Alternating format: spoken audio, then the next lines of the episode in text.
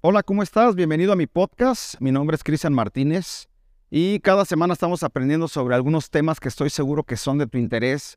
Liderazgo, crecimiento personal, finanzas personales, negocios, entre muchos otros temas más que estoy seguro te van a aportar algo para tu crecimiento.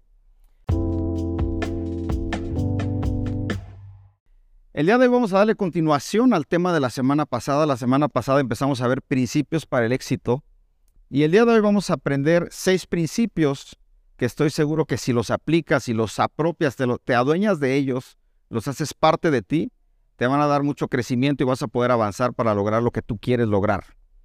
Principio número uno, el entusiasmo. ¿Qué es el entusiasmo? El entusiasmo es la motivación del alma que te hace seguir hacia adelante. El entusiasmo es aquello que sacas de adentro para poder lograr y ver un proyecto realizado antes de que esté realizado. El entusiasmo es lo que te mueve todas las mañanas a seguir adelante y lo puedes sentir desde el brillo que tus ojos demuestran. El entusiasmo es la actitud más contagiosa que tienes y si lo tienes contagias a todos los de tu entorno y si no estás entusiasmado también vas a deprimir a todos los que están al lado de ti.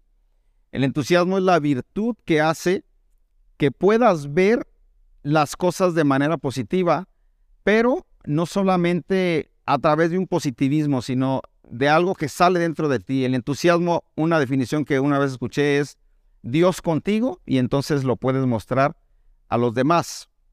Decía, Napoleón Hill, el entusiasmo es el genio de la sinceridad y la verdad. No se consigue ninguna victoria sin él. El entusiasmo es una cualidad que tienen todas las personas que logran éxito y logran cosas que a ti te gustaría lograr todos los días se levantan y piensan que el proyecto que están haciendo van a lograrlo y son entusiastas, están con una energía que al tú verlos y ver el brillo de sus ojos y platicar con ellos te contagian aunque ni siquiera sepas nada del tema que te están diciendo. Si no eres tan entusiasta, si no has pensado que el entusiasmo es necesario, hoy quiero invitarte a que te apropies del entusiasmo. Y el entusiasmo no lo puedes provocar de una manera forzada, el entusiasmo lo traes porque crees que el proyecto que estás realizando lo vas a lograr, pero hay una pasión por dentro que te consume a seguir empujando y a seguir avanzando y eso se llama entusiasmo. Punto número dos es el trabajo en equipo. Ninguna persona que esté en la cima del éxito, en la escalera de la cima del éxito, ha llegado solo. No hay nada peor ni nada más frustrante que verte en la cima y voltear a tu alrededor y, y ver que estás solo, porque si vas a lograr algo, es importante que lleves personas contigo. Hay un libro que leí que se llama Mapa para alcanzar el éxito de John Maxwell y en ese libro decía jamás viajes solo, siempre busca estar acompañado.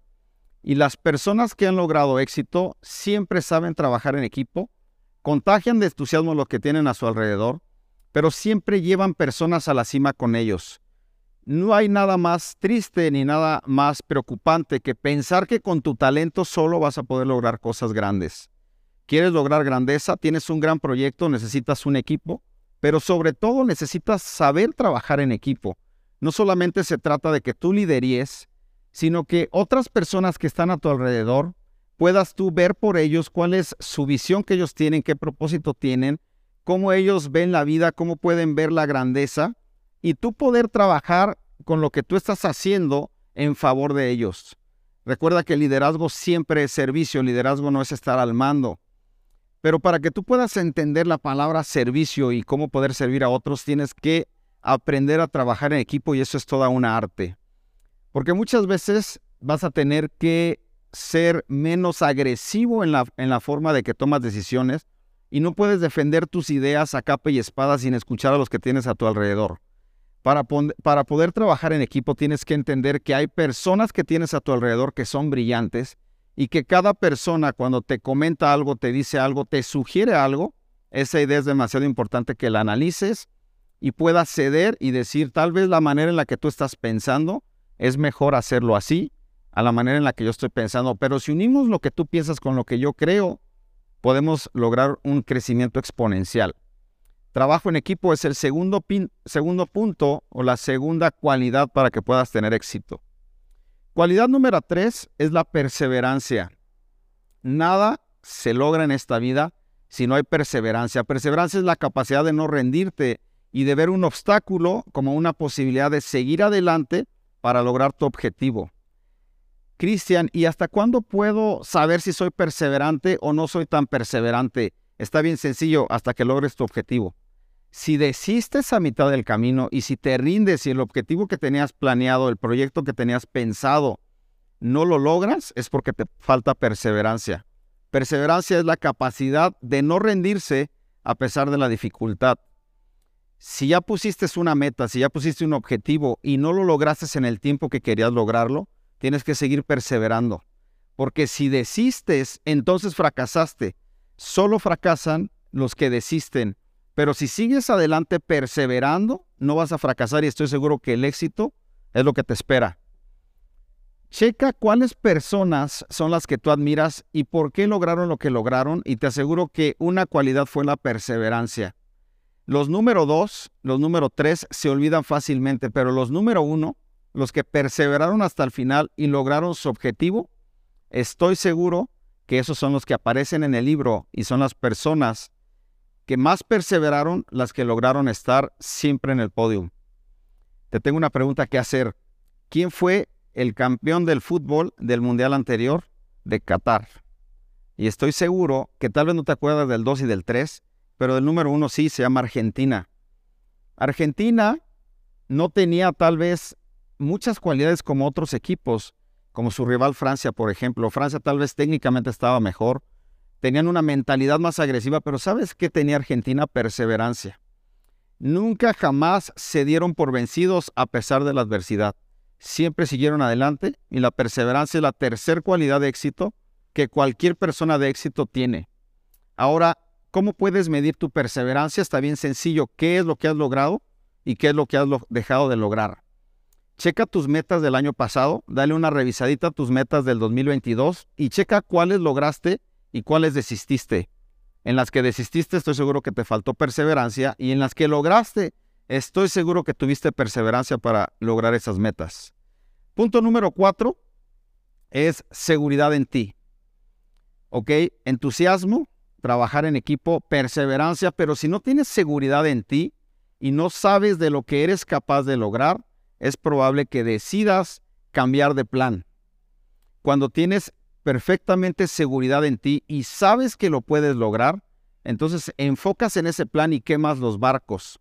Hay una historia de una persona que llegó a una isla y le dijo a todo su grupo, a todo su equipo, era el líder, ¿saben qué? La única forma de salir de esta isla es ganando la victoria contra los que nos vamos a enfrentar, porque o salimos muertos o salimos victoriosos, pero no hay de más. Entonces quemó los barcos y yo quiero decirte, tienes que quemar tus barcos en cada proyecto que tengas que hacer. Si tienes un plan 2, significa que no tienes confianza en ti. Debes de tener un plan, tener perseverancia por ese plan y creer en ti que lo puedes lograr. ¿Qué tanto crees en ti? Esa es la pregunta del día de hoy. Dice Henry Ford, si crees que lo vas a lograr, tienes razón, pero si no crees que lo vas a lograr, también tienes razón. La confianza en ti mismo es determinante para que puedas lograr tu objetivo y pasar al siguiente reto. Si no confías en ti, nadie más lo va a hacer. Punto número 5 es postergar el placer momentáneo por el placer que da el proceso y el crecimiento. Y quiero enfatizar un poquito más aquí porque todas las personas queremos vivir una vida de microondas a través del placer momentáneo. Este cuerpo que tenemos físico siempre nos pide más y a veces he visto personas fracasar por dar un placer momentáneo que postergar el placer a largo plazo. El placer momentáneo siempre es egoísta. Cuando tú quieres algo, adquirirlo al momento, entonces ten cuidado porque ese placer momentáneo puede ser que te detenga y no sigas avanzando para lograr el verdadero éxito que está después del proceso de crecimiento. Cristian, quiere decir que entonces si algo me tardo más en lograrlo, tú estás a favor a que lo logre más rápido. No estoy diciendo eso. Estoy diciendo que cuando algo lo estás viendo solo de manera egoísta y estás viendo por tus deseos, placeres y deleites momentáneos, estoy seguro que eso no te va a dar felicidad ni gozo a largo plazo. Cuando puedes postergar la felicidad y el gozo para después, eso te va a llevar al éxito. Y quiero darte un ejemplo bien sencillo de esto. Todas las personas que están en deudas siempre es por el placer momentáneo de tener algo que no estaban en el momento correcto de adquirirlo. Y entonces toman una deuda, dicen el que nada debe, nada tiene, yo quiero esto hoy, el iPhone que ya siempre soñé, el auto que siempre soñé, la casa que siempre soñé, el viaje que siempre soñé, lo voy a adquirir hoy porque lo quiero para hoy. Pero las personas que pueden disciplinarse, ahorrar, entender que para poder alcanzar un logro financiero es necesario pagarlo de contado. Dice Anolo de la Rocha, los lujos se pagan de contado si no, no son lujos. Y esa es una realidad. ¿Cuánto tienes en deuda? ¿Cuánto tienes en crisis? ¿Qué problemas has tenido por tener el placer inmediato? Hay algo que se llama el efecto compuesto y las pequeñas cosas que haces el día de hoy no se notan. Si el día de hoy hiciste poquito ejercicio y comiste bien, no se va a notar. Se va a notar en un largo plazo, pero también si el día de hoy comiste mal y no hiciste ejercicio, pues fue un placer momentáneo que te diste y también se va a notar a largo plazo, pero después de un tiempo te vas a dar cuenta que los pequeños detalles y las pequeñas cosas, los pequeños hábitos que hacías día con día, es lo que iba a contar para que tuvieras éxito de verdad quieres lograr algo, no tengas miedo de pasar por el proceso. Es el proceso lo que te va a dar la satisfacción de éxito y te vas a hacer, te va a convertir en la persona que quieres realmente ser. No es tan importante la meta que quieres lograr, sino la persona que te conviertes en el camino para lograr esa meta. Porque cuando logras esa meta y ya te convertiste en eso, nadie te puede quitar eso. Aunque pierdas el resultado, lo puedes volver a adquirir porque ya pasaste por el proceso de crecimiento de convertirte en esa persona que logró eso. Y punto número seis, y para mí ese es el más importante de todos, con este cierro este podcast, y es la sabiduría. ¿Qué es la sabiduría? La sabiduría es la capacidad que tiene una persona para tomar buenas decisiones. La sabiduría es el arte de vivir bien. Todas las personas que son exitosas tienen sabiduría y todos los días crecen en sabiduría. Y sabiduría no tiene nada que ver con inteligencia, con tu coeficiente intelectual o con tu capacidad de razonar. Sabiduría tiene que ver con tomar buenas decisiones todos los días para que puedas avanzar y lograr tu objetivo. Hay personas que por una decisión que tomaron mala, por un momento de enojo, por un arrebato de ira, tuvieron falta de sabiduría, mataron a una persona y el día de hoy están en la cárcel. Hace poquito vi una noticia de un, de un actor mexicano que en Miami una persona se le cerró en el auto, se dijeron palabras, se enojó tanto que se bajó con un palo que encontró en el auto, le puso un palo en la cabeza a la otra persona, lo mató y después de unos días estaba en la cárcel y le dieron una condena de 30 años al parecer. Yo creo que esa persona hubiese querido retroceder el tiempo y pasar por alto la ofensa. Para eso necesitas sabiduría. Porque cuando tú no tienes sabiduría tomas malas decisiones y cuando tienes sabiduría empiezas a tomar mejores decisiones y cada decisión va contando para direccionarte hacia el destino que quieres lograr. Qué interesante que en la Biblia un hombre que Dios se le aparece y le dice, ¿qué quieres que haga por ti? Pídeme lo que quieras. Y esa persona podía haber pedido riquezas, podía haber pedido poder, podía haber pedido fama, pero le dijo a Dios, yo quiero sabiduría. Y ese es el rey Salomón. Es considerado el hombre más sabio sobre la tierra, pero quiero hacer énfasis en algo. Él pidió sabiduría a Dios, porque la sabiduría no la vas a adquirir con la manera en la que tú piensas. La sabiduría no la vas a adquirir meditando y solamente reflexionando. La sabiduría, si tú vas a tu cabecita y la quieres sacar del cúmulo de información que solamente tienes ahí, no vas a poder tomar decisiones con sabiduría, porque la verdadera sabiduría solamente, solamente viene a través de los principios de Dios. ¿Quieres ser una persona sabia? Necesitas vivir bajo los principios que Dios estableció para el ser humano. ¿Crees que Dios es sabio?